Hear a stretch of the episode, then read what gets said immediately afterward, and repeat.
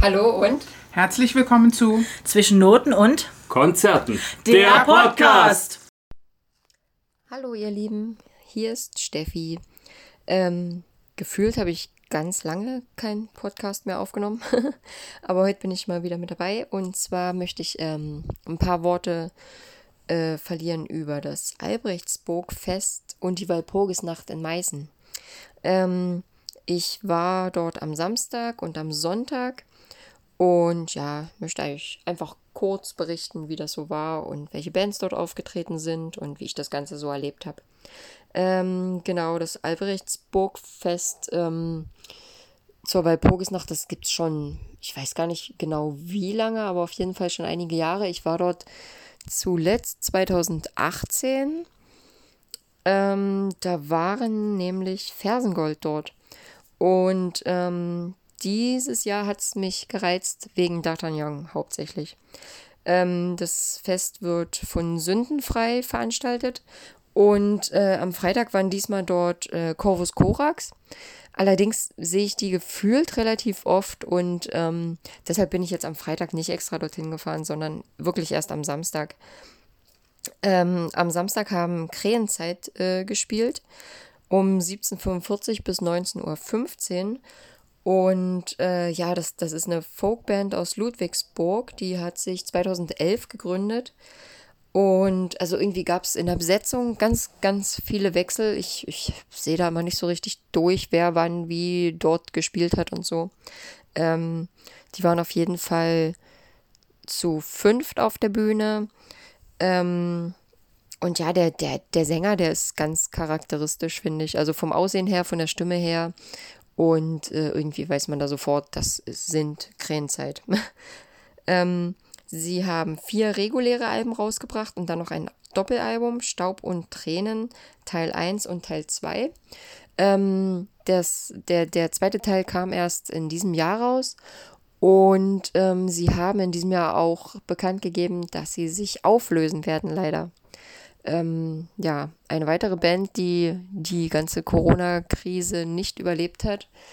Äh, ich glaube, das geht ganz, ganz vielen, vor allem kleineren Bands so, die ähm, von ihrer Musik nicht leben können, sondern das mehr so als Hobby betreiben und wenn was abfällt, ist gut und wenn nicht, dann, hm, naja, ne, dann, dann wird es manchmal schon eng. Und ja, ich glaube, bei denen war es jetzt leider genauso. Ähm, somit haben wir also am Samstag eines der letzten Konzerte von Krähenzeit erlebt. Und ja, ich habe mich sehr gefreut, die nochmal zu sehen. Ich ähm, hatte die als tolle Liveband in Erinnerung. Und ähm, die, die waren auch so hinter der Bühne, sag ich mal, ähm, sehr sympathisch. Also ich glaube, ich habe mich damals echt gut mit denen verstanden. ähm, genau. Äh, die haben ziemlich pünktlich angefangen und es war noch nicht viel los. Wir standen wirklich ganz vorn an der Bühne, direkt vom Sänger praktisch. Ähm, das, ja, wir, wir hatten bestes Wetter, die Band war super drauf. Und ähm, gefühlt haben die richtig, richtig lange gespielt. Also wir haben ja die Setlist quasi direkt vor uns liegen gehabt und da standen über 20 Songs drauf fand ich schon ziemlich viel für so na, knapp anderthalb Stunden. Ähm, irgendwie, ja, habe ich mich sehr gefreut, dass, ähm, dass wir nochmal so viel erleben durften von denen. Ähm, ich weiß nicht, wem die Band was sagt. Äh, es wurden so die typischen Hits gespielt, sag ich mal. Äh, zum Beispiel Krähenkönigin, Krähenzeit, Spieglein, Spieglein oder eben auch äh, Seitentänzer. Und ja, durchweg haben die eigentlich richtig gut Stimmung gemacht. Äh, die, die Band war motiviert und hatte richtig Freude dran. Ähm, und ja, wenn man die so erlebt, ähm, dann ist es natürlich umso trauriger, dass, ähm, ja, dass die nicht weitermachen werden. Das finde ich wirklich sehr, sehr schade, weil für mich ist es eine Band, die einfach auch ähm, Potenzial hat. Auch wenn sie nie so, so groß geworden sind, ähm, waren sie doch irgendwie immer mit dabei. Und ich hatte auch das Gefühl, dass ganz, ganz viele Leute die trotzdem auch kennen und mögen. Also alles, was ich über die Band Krähenzeit gehört habe, war immer positiv so an, an Feedback von, von den Leuten. Jo, also wie gesagt, sehr, sehr schade. Ähm, wer auf mittelalterliche Klänge steht und vielleicht auch ein bisschen Gitarren dazu mag, der sollte vielleicht die Band auf ihrer Abschiedstour besuchen. Ähm, es finden, glaube ich, nur noch drei Konzerte statt. Und zwar am 13.05. in Hamburg, am 14.05. in Leipzig und am 19.05. in Stuttgart. Ähm, ja, wenn ihr dort wohnt und meint, dass euch das gefallen könnte, geht gerne hin. Es lohnt sich. Ja, ähm, danach war natürlich äh, erstmal Umbaupause. Wir haben uns auf dem Gelände ein bisschen umgeschaut und ja, was zu essen gekauft, was zu trinken gekauft und dann ging es auch schon weiter mit D'Artagnan. Ähm, ja, ich hatte mich so ein bisschen verquatscht und habe das gar nicht so richtig mitbekommen und auf einmal kamen die ersten Klänge. Es, es war schon ein ziemliches Gedränge vor der Bühne und ich habe mich dann da noch so ein bisschen durchgekämpft, stand dann auch recht weit nach vorn. Ähm, ja, und war dann ganz glücklich, dass ich die so bald äh, jetzt wieder erleben durfte. Äh, D'Artagnan ist für mich immer eine, eine super Live-Band. Ähm, ich sehe die total gerne. Und die waren auch wieder richtig gut drauf. Ähm, das Publikum allerdings auch, muss man sagen. Also die hatten richtig Bock, die haben gut mitgemacht und ja, die Zeit verging wie im Flug. Ähm, gefühlt war dieses Konzert viel zu kurz. Also wo ich bei Krähenzeit noch dachte, oh, wie geil, die spielen aber richtig viele Songs, war es bei D'Artagnan äh, eher so, keine Ahnung, so, so, hä? Die haben doch gerade erst angefangen. Warum kündigen die jetzt das letzte Lied an? Also, ja, irgendwie ähm, war mein Zeitgefühl bei, bei beiden Bands total unterschiedlich. aber auch positiv gemeint, ne? Also, ja.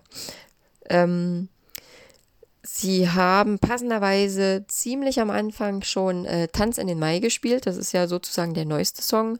Und auch ähm, das erste Lied vom neuen Album Felsenfest, was im Oktober erscheinen wird. Äh, ansonsten war es eher so durchmischt, würde ich sagen. Es war eher so ein bisschen so ein Best-of. Ähm, während sie auf der Tour noch äh, eher Lieder vom neuen Album gespielt haben, was jetzt wirklich ja bunt gemischt und natürlich äh, viele Hits, sag ich mal. Das Highlight war für mich persönlich ein Heiratsantrag auf der Bühne. Der junge Mann, der hieß Tom und ja, hat seiner Freundin da einen Heiratsantrag gemacht. Das fand ich total süß und rührend und ich hatte in dem Moment auch ein bisschen Pipi in den Augen, muss ich sagen. Äh, ja, war einfach ein schöner Moment. Wir sind dann, ja, also wir, wir, wir haben uns danach noch ein bisschen auf dem Gelände aufgehalten, äh, haben auch noch die Anfänge der Band äh, The O'Reilly and the Paddyheads gesehen. Ähm, das ist so ganz typischer Irish Folk, würde ich sagen. Mm, hat mich aber nicht so ganz interessiert. Ähm, wir hatten zudem ja, Gäste aus Leipzig da und die wollten noch nach Hause fahren. Und deshalb haben wir uns dann auch relativ bald auf den Weg gemacht. Aber ich war ja ähm, am Sonntag nochmal da. Da war Familientag, äh, Eintritt für Erwachsene 8 Euro, Kinder im Vorschulalter, glaube ich, ähm, kostenfrei. Und ja, ansonsten hat man, glaube ich, nur für ein Kind zahlen müssen, auch wenn man mehrere dabei hatte. Irgendwie so. Ähm, auf jeden Fall ging es da schon um 11 Uhr los. Wir waren aber erst nachmittags da, ich glaube so 15 Uhr rum. Ähm, da war es schon sehr, sehr voll. Es ist dort recht schwierig, einen Parkplatz zu bekommen. Es gibt ähm, unterhalb der Burg so ja, so, so ein kleines Parkdeck. Da sind aber sehr, sehr viele Parkplätze für Anwohner reserviert, was ich immer ein bisschen schwierig finde, wenn dort echt eine Veranstaltung ist. ähm, ja, aber mit, mit, mit Glück und ein bisschen Warten ähm, findet man dann doch noch was. Ja, es war, wie ich schon erwähnt, sehr, sehr voll. Ähm, als wir angekommen sind, fand auch gerade schon so, so ein Ritterkampf statt. Und man hat nichts gesehen. Das Gelände ist wirklich so klein und ähm, wenn dort was stattfindet, so, dann, dann versammeln sich die Leute natürlich drumherum und bilden so einen Kessel und ja, nach, nach zwei Reihen sieht man dann halt nichts mehr. War ein bisschen schade, weil ähm, später war dann auch so, so, ja, Feuerjonglage und Musik. Und ich finde, man hätte das vielleicht auf der Bühne machen können. Also wäre vielleicht ein bisschen günstiger gewesen. Weil, ähm, ja, so hat man einfach nicht viel davon gesehen, leider. Ähm, ja, ansonsten war es ein ziemlich schöner kleiner Mittelaltermarkt. Die Stände, die, ja, sehr typisch für solche Märkte, sage ich mal. Also es gab natürlich so ähm, ähm, Bekleidung zu kaufen, Tontöpfe, ähm, ja, Essensstände, Met, Bier, Wein, was auch immer. Ähm, alles Mögliche und ja, so, so typisch Mittelalter, sag ich mal.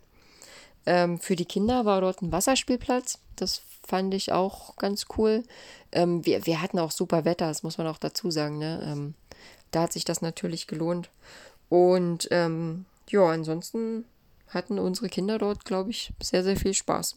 Ich fand's, ich fand's auch ganz schön, einfach mal so entspannt, äh, so, so die Atmosphäre dort zu erleben, ohne dass man halt äh, nur auf dieses Konzert fixiert ist, sondern halt wirklich so ein bisschen so dieses, dieses Flair auf diesem Markt so mitzubekommen. Das war, war echt mal ganz schön noch.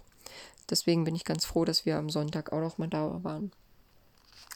Genau. Ähm, ansonsten ist die Kulisse dort auch natürlich großartig. Ne? Das muss man auch so sagen. Ähm, der Dom und die äh, Albrechtsburg also man, man hat einen wunderschönen Ausblick von dort oben und die Architektur ist natürlich echt äh, berauschend.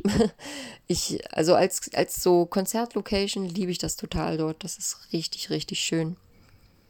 Genau. Ähm, wir hören uns dann hoffentlich nächste Woche wieder. Und ja, ich wünsche euch äh, einen schönen Tag, eine schöne Woche und bis zum nächsten Mal. Ciao.